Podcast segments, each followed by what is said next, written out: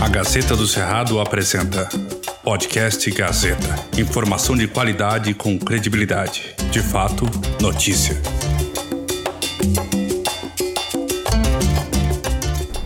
Olá, Vivência do Cerrado, tudo bem? Nesta quinta-feira, dia 6, na Câmara de Palmas, tomou posse o vereador Erivelton da Silva. Ele tem 41 anos, é professor, historiador, ativista e militante social de vários movimentos. Ele chega na Câmara e terá o mandato aí até dezembro deste ano. Ele é do PV. E o primeiro compromisso oficial do Erivelton, após tomar posse é, na Câmara, foi visitar aqui os estúdios Gazeta. Erivelton, seja bem-vindo, tudo bem? Obrigado. Parabéns pela posse. Obrigado. É, você é, um, é uma pessoa que veio das bases, uhum. vários movimentos de luta pela moradia, né, vários tipos de, de movimentos. É, o que, que você quer é, levar para a Câmara com esse seu histórico aí ligado à base de luta popular? Primeiro agradecer a oportunidade de estar aqui, é uma honra, Maju. Uhum. É, eu vou para a Câmara nesse momento continuar aquilo que a gente já faz, que é organizar o povo na luta pelo direito. A gente, quando foi presidente da Associação de Morator, a gente chamou o povo para lutar por uma creche, e a creche existe hoje. A gente chamou o povo para lutar por uma horta, a horta existe hoje.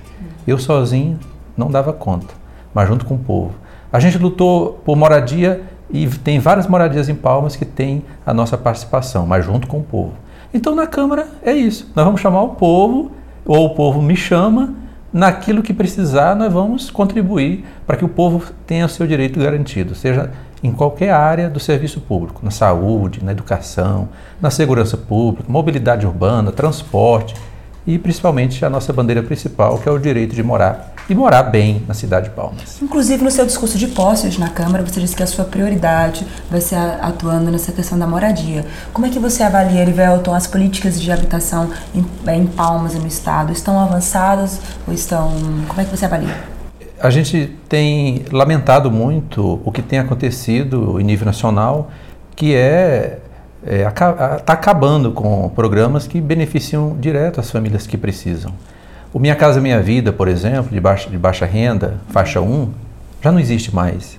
Então a Prefeitura de Palma trabalhou muito com Minha Casa Minha Vida, as entidades também, inclusive o nosso projeto, o último projeto Faconto, é, Parque da Praia, é resultado Minha Casa, Vida, Minha Casa Minha Vida entidades e a gente construiu 160 unidades, certo? Então agora a gente não tem mais isso, não tem mais o faixa 1, acabou certo? Então, a política habitacional em Palmas estava muito dependendo do apoio do governo federal. Se acaba, a prefeitura já não tem muito o que fazer para atender a família carente. Nós estamos aí com áreas doadas para os movimentos, vários movimentos estão lutando para desenvolver projeto lá na área que tem o nosso projeto. E a BRK, por exemplo, não faz a infraestrutura para receber o financiamento da Caixa. A Caixa não faz sem a infraestrutura e a BRK não faz se não tiver o dinheiro aportado para fazer a obra. Então está um problema grave, certo? E está difícil. As famílias estão aí vivendo em situações precárias, uhum. certo? E há um déficit enorme na área habitacional. Falta muito, então? Falta. Falta sim. Agora, você chega na Câmara com esse histórico de lutas sociais, né, por vários movimentos, e vivemos tempos em que muitas vezes os movimentos são criminalizados. Eu lembro que ano passado nós cobrimos aí uma ação de desocupação em Palmas, ações ainda turbulentas, né, às vezes com uma acusação de acesso por parte da polícia. O, os movimentos ainda são muito criminalizados, na sua opinião? Com certeza, com certeza. É, a luta do povo, né, é criado um preconceito, né?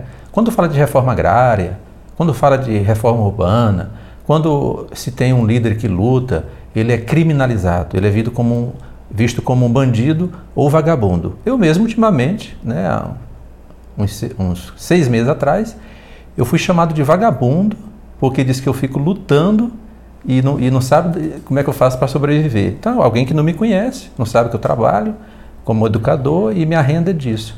Então, é criminalizado. Eu mesmo já sofri isso, esse preconceito. Então, a gente luta porque a gente acredita numa causa. É um sonho que a gente tem de ter uma sociedade mais justa, mais fraterna. Ninguém vai ficar igual, todo mundo não vai ficar rico, não, não é isso. mas que ninguém passe fome, que as pessoas tenham paz e durmam com a barriga cheia e tenham um teto para morar, que é o que as pessoas precisam, né? É isso. Outra luta sua, que às vezes a gente da imprensa também acompanhava como li, é a questão na área, da, na área ambiental. Vi que você fez algumas defesas com relação à questão das nascentes de Taquaruçu, a proteção das nascentes. É outro gargalo de palmas, uhum. questão ambiental. Como é que você vê isso? Como é que você avalia? É um problema sério, certo? O que, que acontece? Essas empresas que eram públicas e aí abrem concessão, essas empresas como a BRK e tudo, elas, elas se acham donas né, da, da razão e faz o que querem. Eu quero até parabenizar a Câmara pelo projeto né, do vereador Moisemar de reduzir o, o, a taxa do esgoto. Bom, a Câmara acertou, porque eu tinha isso como eu era indignado, apesar que minha quadra não tem esgoto, a gente usa fossa, uhum. que também é um problema sério de saneamento, certo? A, a Conan e a Faconto tem a questão da saúde pública, o saneamento. Uhum. Se você não tem saneamento básico, não tem saúde. O, a saúde não é só o postinho de saúde, não é só o hospital para me ir lá. A saúde é o saneamento em que eu não preciso mais de cavar um buraco e aí essas fossas de palmas estão interferindo, inclusive, no lago de palmas, certo? E é isso que a gente quer.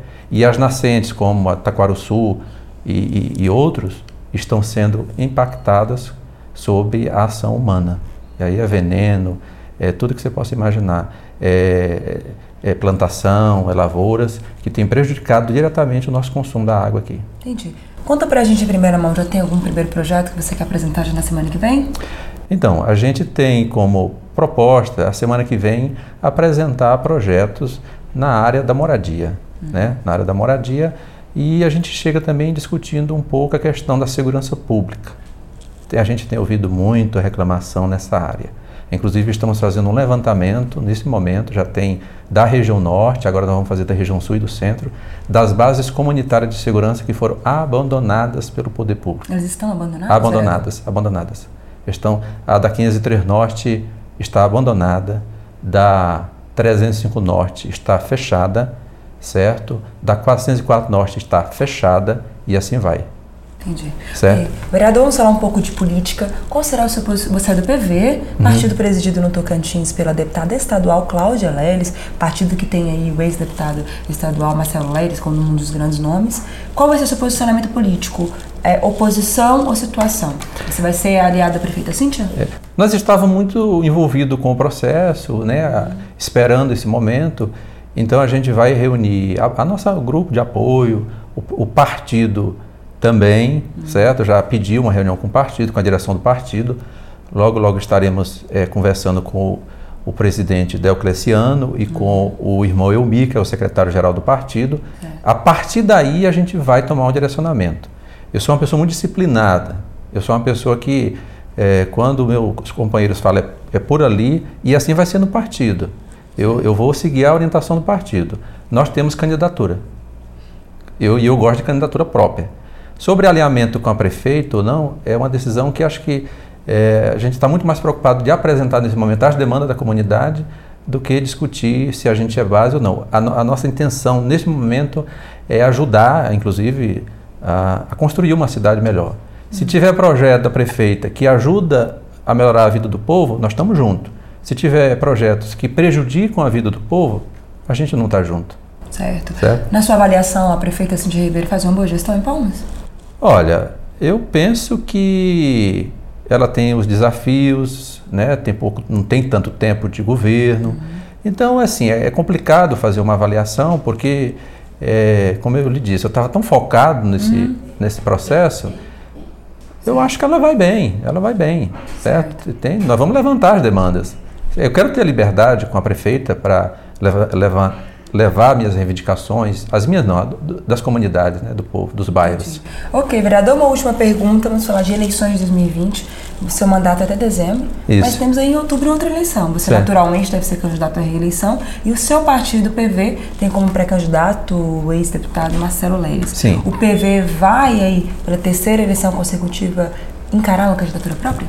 O PV tem uma história em Palmas certo? Uhum. E toda eleição o PV esteve presente. E, e, dessa vez não será diferente. ou com candidatura própria que nós já temos, ou coordenando algum projeto. Hum. Estaremos dentro de um projeto que vai, nós vamos governar a cidade a partir do ano que vem. O PV que pode encabeçar, que já, tem, já temos o candidato, é o Marcelo Leles, ele é o nosso candidato. Certo. E a cidade já conhece a proposta do Marcelo Leles, e ele vai, no momento oportuno, apresentar o projeto, o programa que o partido já tem preparado para a cidade. Ok.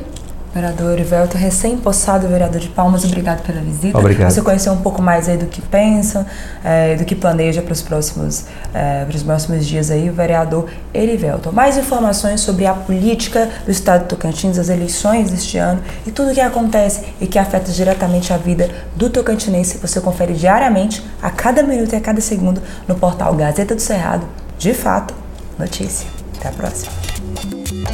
Você ouviu com exclusividade o podcast Gazeta do Cerrado. Confira este e outros conteúdos de qualidade em nossas redes, arroba Gazeta do Cerrado e no portal gazetadocerrado.com.br.